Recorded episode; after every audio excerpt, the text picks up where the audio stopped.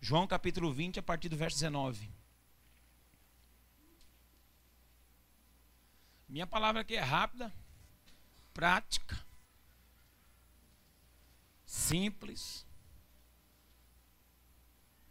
Mas é a palavra de Deus, e por ser a palavra de Deus, ela é eficaz. Ela é viva. Amém? Recebe? Vamos ler o texto então.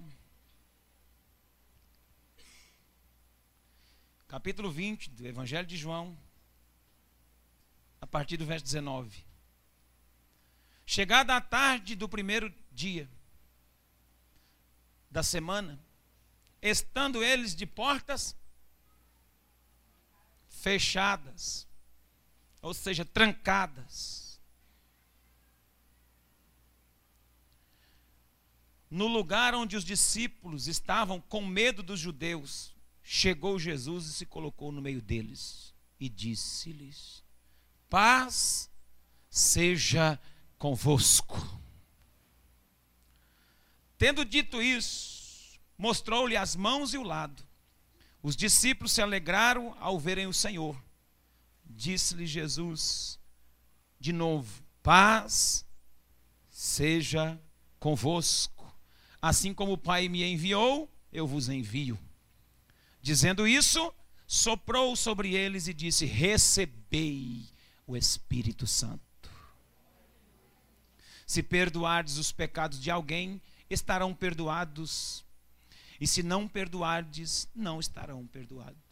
Até aí tá bom. Pai, muito obrigado por essa palavra. Obrigado pela reflexão da Sua palavra.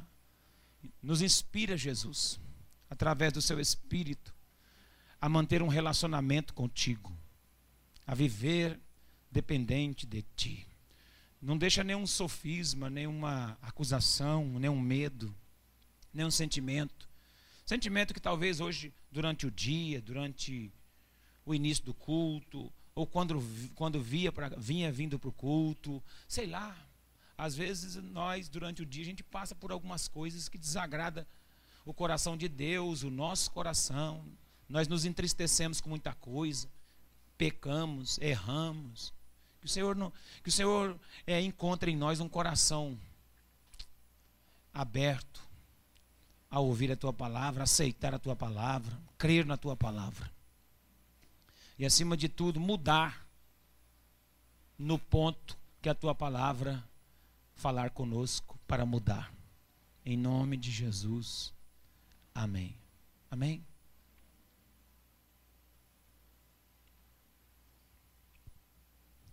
Jesus havia morrido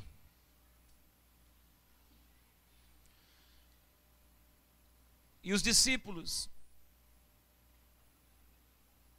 se fecharam dentro de uma sala, trancaram as portas. E já era o terceiro dia, desde que, desde tudo, desde, desde que aconteceu aquilo, aquela tragédia com Jesus. Morreu naquela cruz, foi sepultado. E os discípulos ficaram sem saber o que fazer. E às vezes, sem saber o que fazer, a gente se fecha. E às vezes, sem saber o que fazer, a gente se tranca. Às vezes, sem saber a decisão que tomar, a gente se tranca no nosso mundo. Muitas pessoas, por não terem uma reação em relação a, aos interpéries dessa vida, por não reagirem positivamente, eles reagem negativamente, se escondendo. Com Adão foi assim, quando ele pecou, na viração do dia Deus o visitava, ele se escondeu. A tendência nossa em, em todos os momentos, em todos os, os acontecimentos da nossa vida é nos trancar nos fechar em nosso mundo, nos fechar no, no nosso, nosso eu, ficar sem falar, trancar no quarto, sair dos grupos, se esquivar de conversas, ficar mal-humorado. Porque às vezes aconteceu algumas coisas com você, você fica mal-humorado com os mal-humorado com os outros que não tem nada a ver. Com... Então isso é muito particular dos, dos discípulos de Jesus também. Eles estavam sem saber o que fazer, se trancaram. E o texto diz que eles estavam de portas fechadas, com medo dos judeus. E é interessante que Jesus chega, né? E entra naquele ambiente, ressurreto, passa, atravessa a parede, as portas estão trancadas, mas as portas não podem deter o Jesus. As portas não podem parar o nosso mestre. Não existe porta fechada que Jesus não atravessa. De repente você entrou aqui, tem algumas portas fechadas em torno de você, em torno do seu, da sua vida profissional, sentimental, financeira. Não sei.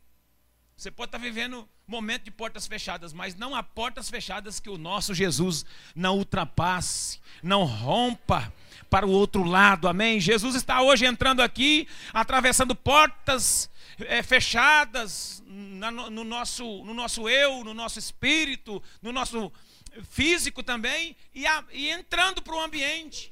Por mais temeroso que seja, por mais aprisionador que seja, Jesus entra no, no, no ambiente da nossa, do nosso medo, no ambiente do nosso medo. Jesus entra ali e fala: paz seja convosco. Para quem está nesse, nesse, nesse clima, só a paz de Cristo.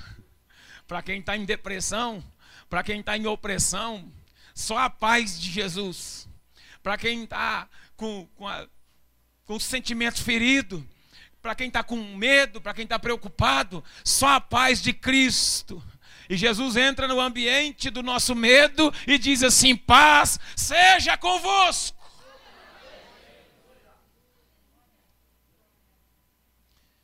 Eu profetizo sobre a sua vida, receba a paz de Cristo em seu coração.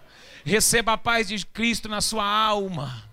Receba a paz aí agora. Receba a paz aí agora. Coloque a mão em seu coração. Fale, eu recebo essa paz que vem do alto. A paz que excede todo o entendimento. Nada vai nos perturbar. Nada vai tirar a nossa paz. E mesmo que é, por algum momento ou outro, um dado momento ou outro, é, perdemos a nossa paz, chega Jesus e atravessa as muralhas, as barreiras, as portas fechadas para nos dar a paz. Aleluia.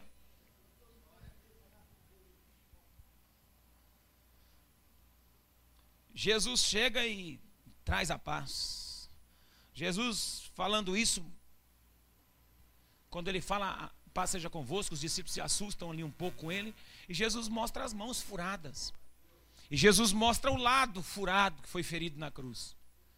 E nós aprendemos aqui é, que Jesus é o interessado em nos tirar dessa opressão, desse desse medo, desse aprisionamento. Jesus é o interessado, ele que entra no ambiente. E também ele, ele, ele mostra o lado e as mãos mostra, é, mostrando o seu sofrimento, mostrando que ele também sofreu. E res, mostrando que ele respeita o nosso medo, mostrando que ele respeita a nossa dor, mostrando que ele respeita às vezes a, a nossa recusa de sair, o nosso trauma. Aquele momento que a gente está fechado, trancado, é, no canto, ele está dizendo: se você sofre, eu também sofro. Eu também sofri, olha aqui o meu lado. Olha aqui minhas mãos. Então, quando ele mostra as feridas, ele se identifica conosco, se identifica com o nosso sofrimento. Jesus foi um Deus que sofreu, para que quando eu e você passarmos por alguns sofrimentos, possamos ter a clara evidência de que ele sofreu tudo que nós também sofremos. E aí ele disse assim: e dentro daquilo que você está sofrendo, eu também sofri. E trouxe para você aqui a paz. Trouxe para você aqui o lenço do céu para enxugar as suas lágrimas. E Deus está hoje dizendo para a gente aqui que tem chorado: eu, eu sou eu que enxugo as tuas lágrimas. Não te preocupes. Jesus disse assim: não perturbeis o coração crede em Deus, crede também em mim. Na casa de meu pai há muitas moradas. Então Jesus sempre ele trouxe é, um ponto de paz, irmão. E tem muita gente aqui hoje precisando dessa palavra. Eu estou precisando dessa palavra. Nossa geração precisa de uma palavra como essa. Nós não precisamos dos livros de autoajuda, não. Nós precisamos é, do livro que tem a ajuda do alto. Nunca se vendeu tanto livro de autoajuda como nessa geração. Eu não sou contra, não. Os livros de autoajuda nos ajudam. Mas, mas nada como a ajuda que vem do alto. Nada como a ajuda que vem do céu. Nada como a ajuda que vem de Deus. Amém? Você recebe, diga glória a Deus. Então esse texto, ele vai nos ensinar que Jesus se interessa por nós e pelos nossos sofrimentos quando nós estamos fechados, trancados.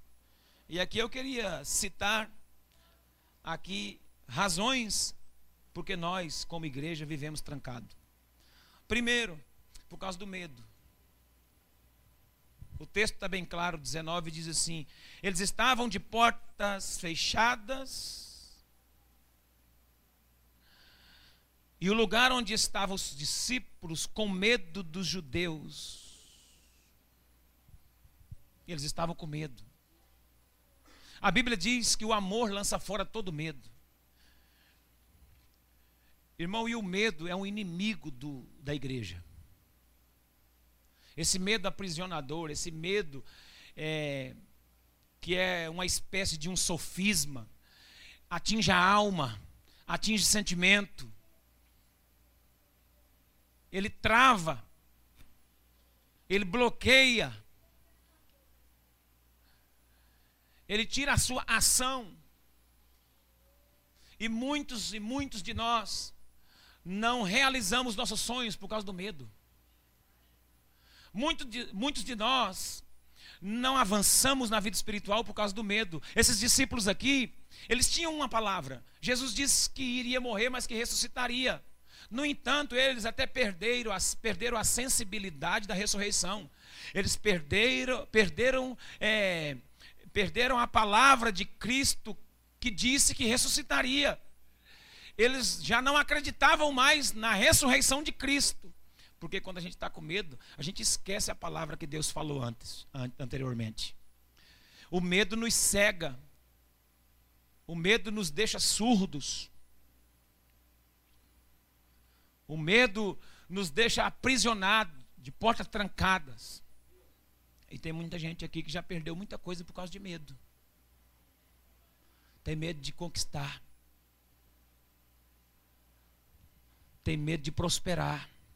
Tem medo de liderar. Tem medo. Eu sei que a gente não pode fazer coisas fora de orientação, mas também a gente não pode ter medo, porque senão, senão nós vamos viver trancados a vida toda. Às vezes Deus quer prosperar a sua vida, quer fazer um negócio para te abençoar, e por causa do medo você não faz. Por causa do medo você não rompe. Quantas decisões já eram para ter sido tomadas na sua vida e hoje você sofre porque teve medo de tomar. Pessoas que estão aí agarradas, presas em, em sistemas religiosos, porque tem medo, tem medo do novo. Jesus não está mais aqui e agora nós vamos sair pregando por aí? Vamos sair sem ele pregando? Ele morreu, como é que eu saio sem ele? Eles estavam com medo de sair pregando sem a figura do líder. Medo. É homens que não que não agem na hora que precisa agir. Aí, por ele não agir, a mulher age na frente dele. Aí, faz, às vezes, não funciona. Quando funciona, glória a Deus pela vida da, da mulher que funciona com sabedoria para ajudar o marido.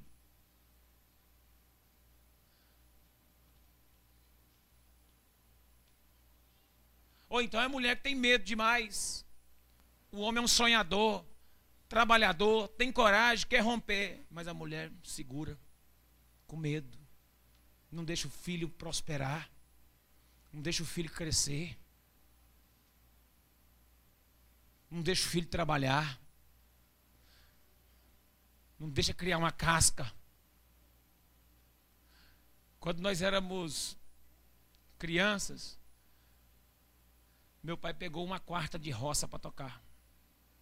Era pouquinho, era só para só para interter o, o, os meninos. Eu não entendia por que aquela roça pequena, meu pai queria aquilo. Aí depois eu entendi que era para fazer os meninos trabalhar, os filhos trabalhar. E meu pai um dia encabou uma enxadona para ele daquela grande. E eu era um menino assim de uns oito anos, nove anos. E ele comprou uma enxadinha pequenininha assim. Colocou um cabinho levinho. Ele falou: Eu vou na frente, tirando o mato maior. Aí do pé do feijão vai sobrar um mato pequeno. Essa enxadinha aqui é própria para carpinar o mato pequeno. E você vai. Põe o chapéu, põe blusa e vai. E eu ia atrás dele.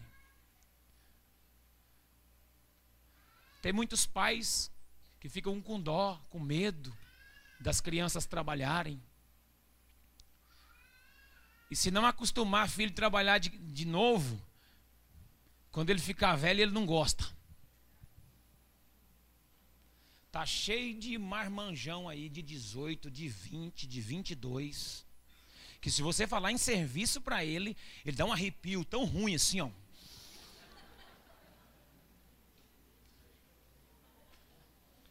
Ele começa a dar febre assim.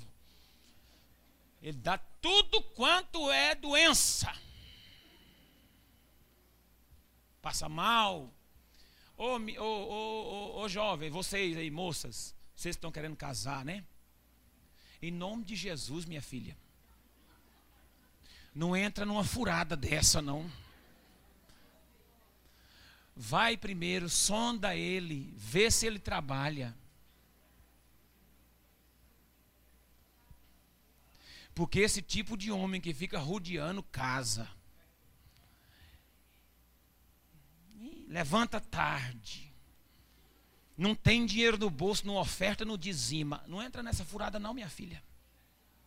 O dia que você for namorar, vem perguntar para mim se eu, eu conheço o cara, se é de Deus. Se eu não conhecer, eu vou procurar saber sobre ele. Eu te aconselho para você não casar errado. Porque você vai entrando só pela aparência, mas o cara não gosta de, de trabalhar. Por quê? Mas não é só culpa dele, não. O pai também não deixou, a mãe não deixou. Coitadinho. Fulano. Ele passa mal. Passa mal o quê, rapaz? O medo nos proíbe de prosperar, de avançar, de crescer, de pregar. Ah, pastor, mas eu não consigo pregar. Consegue? Dá seu testemunho. Como que Cristo te salvou? Ah, mas eu não consigo liderar uma célula, pastor. Não sei nem falar direito. Sabe? Mas é o medo está te trancando. O medo está te fechando dentro de casa. O medo. Agora, para tomar decisões é preciso conselho. E tem gente que só pede conselho quando é conveniente. Quando ele não quer ouvir o não, ele sabe que é não, mas ele não quer ouvir, então ele não vem pedir conselho.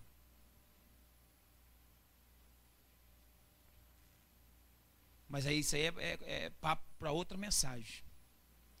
Os discípulos estavam com medo das críticas dos judeus, com medo do preconceito, com medo da perseguição, com medo de tudo.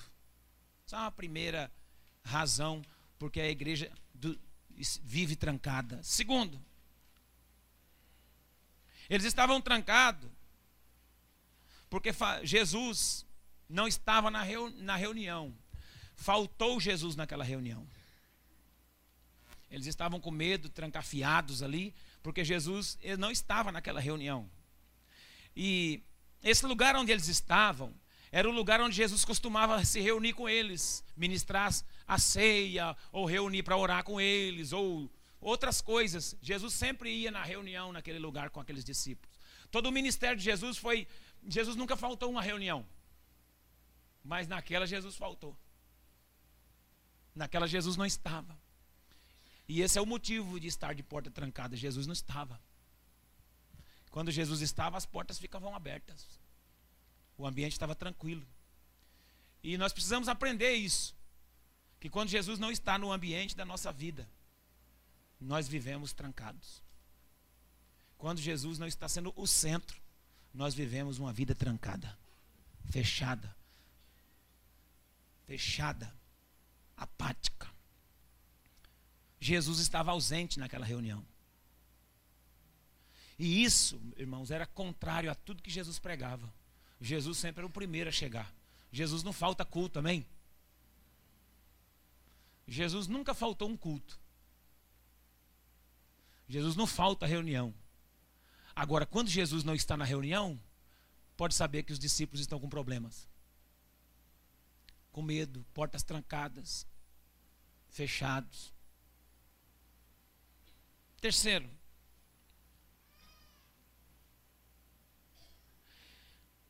falta, isso revela falta de relacionamento.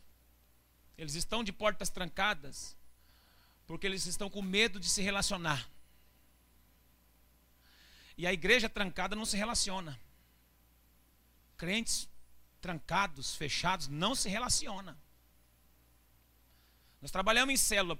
Célula para mim é o melhor mov movimento, é o melhor, é a melhor estratégia de Deus bíblica para fazer a igreja relacionar.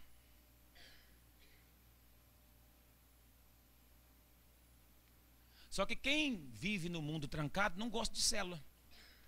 Quem vive no seu mundinho não gosta da célula. É contra o trabalho em célula. Tem gente que é contra o trabalho em célula, não participa de célula, não frequenta célula. Sabe por quê? Porque tem um mundo particular. Vive trancado em seu medo. Vive trancado na ausência de Cristo. E é no meio da célula que Jesus aparece. É no, meio, é no ambiente da casa que Jesus se revela. Então, irmãos, é nesse ambiente que a presença de Jesus resolve todas as nossas, as nossas os, os nossos anseios. Quem está entendendo? Então, de portas trancadas, falta relacionamento. E, um, e o, e o maior segredo para a igreja crescer numericamente é o relacionamento. É o relacionamento. A igreja precisa perceber uma coisa: tem alguém novo aqui que nunca entrou pela primeira vez? Se tiver alguém que chegou aqui pela primeira vez, nós, como membros da igreja, temos que perceber essa pessoa e, com toda a sabedoria e estratégia, essa pessoa não pode sair daqui sem a gente saber o nome dela. A igreja que gosta de se relacionar, ela tem que saber até quem está mudando para a cidade. Você trabalha no banco, você trabalha na creche, você trabalha na escola, você trabalha é, na, em algum outro ambiente. Você sabe quem está de mudança para a cidade, quem chegou lá, se relacionou com você, é novato na sua empresa, na sua firma. Nós precisamos saber quem está entrando na cidade. Nós precisamos conhecer as pessoas que estão à nossa volta, os vizinhos nossos. Se há possibilidade de fazer relacionamento com eles, para trazê-los para o corpo de Cristo, para a igreja.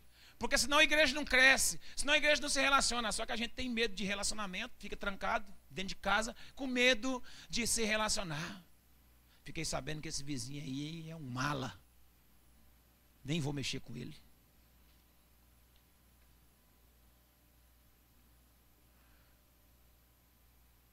Está na escola, não sei quantos anos estudando, mas ninguém sabe que você é crente. Você é um 007 lá dentro. Você é um esconderijo secreto que ninguém descobre quem você é.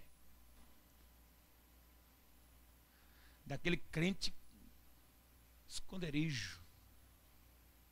Não se relaciona, não ajuda. Uma certa feita, sabe como uma pessoa veio parar na nossa igreja?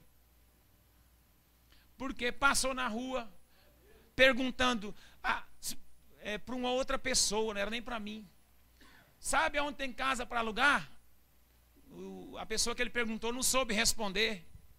E eu escutei de longe e falei: Eu sei. Eu sei. Eu estava passando. Eu sei. Falei, aonde? Eu falei, ali no bairro, lá em cima, assim, vira. Tentei ensinar, ele ficou meio sem graça, não sabia. Falei, você me segue que eu vou te levar lá. Parei o que eu estava fazendo e fui. Por quê? Para relacionamento. Você faz o que aqui na cidade? Trabalha com o quê? Eu falei, eu sou pastor. Igreja Batista Nacional aí. E vou esperar uma visita sua. Ele falou: Não, eu sou crente, eu vou congregar com vocês. Mas se a gente tiver medo de relacionar, a gente não conquista. Não sai de dentro do quarto fechado. Faça relacionamento. Na sua profissão, quer prosperar? Quer ter cliente? Quer ser abençoado? Faça relacionamento. Mas é relacionamentos em Deus sem medo. Esteja pronto para ser uma pessoa que se relaciona. Amém? Glória a Deus. Conflitos.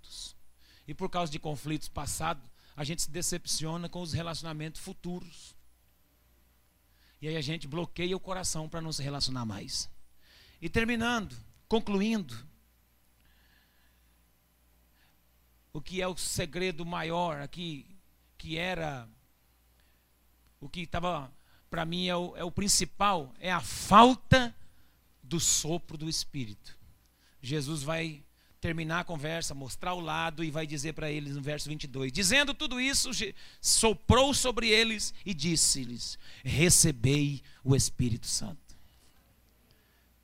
A igreja ela vive de portas trancadas quando ela não tem o sopro do Espírito, quando ela não tem a unção do Espírito. Jesus voltou para soprar sobre os discípulos. Jesus voltou para soprar sobre eles. O Espírito Santo, irmãos, ele não é uma força. O Espírito Santo é Deus. E todos nós precisamos receber o sopro do Espírito Santo para ser uma igreja que se relaciona, para ser uma igreja que tem Jesus, Jesus no centro da, da, das reuniões, e para ser uma igreja que não vive debaixo de jugo de medo. Devemos ser uma igreja que tenha o sopro do Espírito. Devemos ser jovens, homens e mulheres cheios do sopro do Espírito. O Espírito Santo, ele é Deus, não é uma força positiva, não é uma áurea. O Espírito Santo é o nosso Deus, é o nosso Senhor, aquele que está em nós. É, eis que estou convosco todos os dias, até a consumação do século. O Espírito Santo está aqui. Mas a necessidade, a necessidade é, de um sopro Há necessidade de um soprar do Espírito para que a igreja saia das quatro paredes.